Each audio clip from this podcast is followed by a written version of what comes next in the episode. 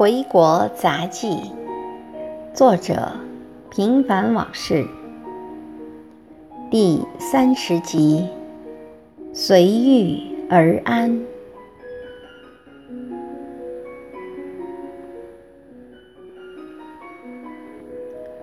先赖一下社会，我出生的年代那么贫穷，温饱都是问题，我却偏偏生出六个智齿。而且是下面两个，上面四个。由于没有特别感觉，所以一直没引起我足够的重视。但它们却像留在我身体里的定时炸弹一样，成了隐患。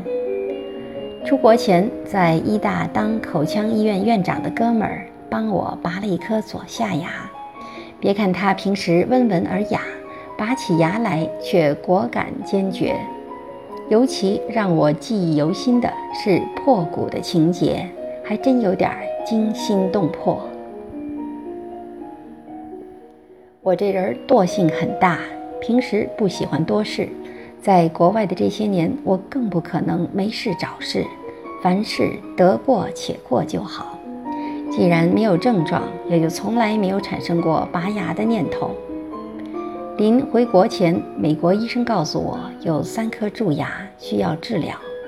现在回国，既然有大把的时间闲着，就想到医院去看看。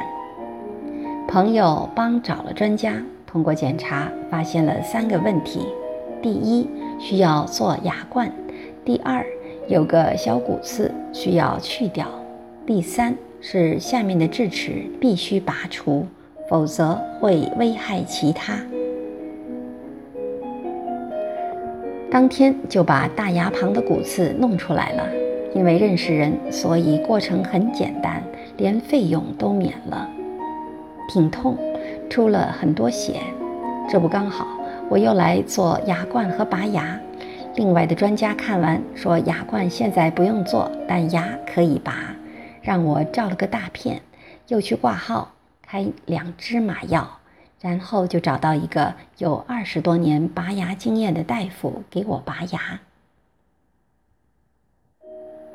我听医生对实习医生说，现在不主张破骨，好处是创面小，容易恢复。打麻药时有点痛，很快就没知觉了。十分钟后牙就拔了出来，没给我，哈哈，一定是当舍利子用了。棉球咬了半小时，还大口大口吐血，色很沉。晚上不刷牙很不舒服，但得遵照医嘱。国内看病只要认识人还是很方便的，但排队时间很长，比如挂号付款。我去的那天，从一楼排到六楼，长龙一样，让人不禁望而却步。别生病，看病难，国内国外都一样，但在国内保证不了不得病，环境太差，食品卫生又存在严重问题，所以光锻炼没用，还得听天由命。有时想想就后怕，能安慰自己的理由就是十三亿人都是这么活的，环境不好，影响的又不是我一个。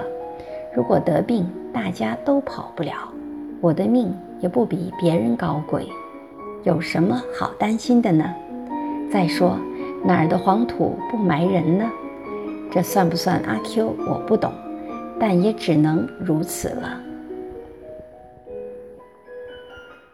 发现一个问题：国外的医生看病时非常注重和病人的沟通和交流，很会忽悠病人。而且不收小费，还生怕搞不好医患关系。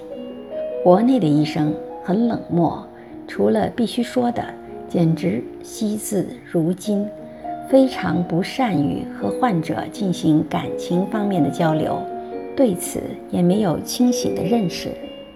但你从他们口中听到最多的话，就是现在医患关系太紧张。谁造成的呢？这个问题不值得深思吗？难道医生自身就没有一点问题？不是说医者父母心，也要替人破财消灾吧？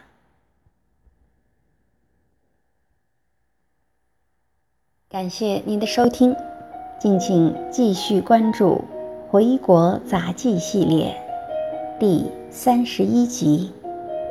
所谓是也。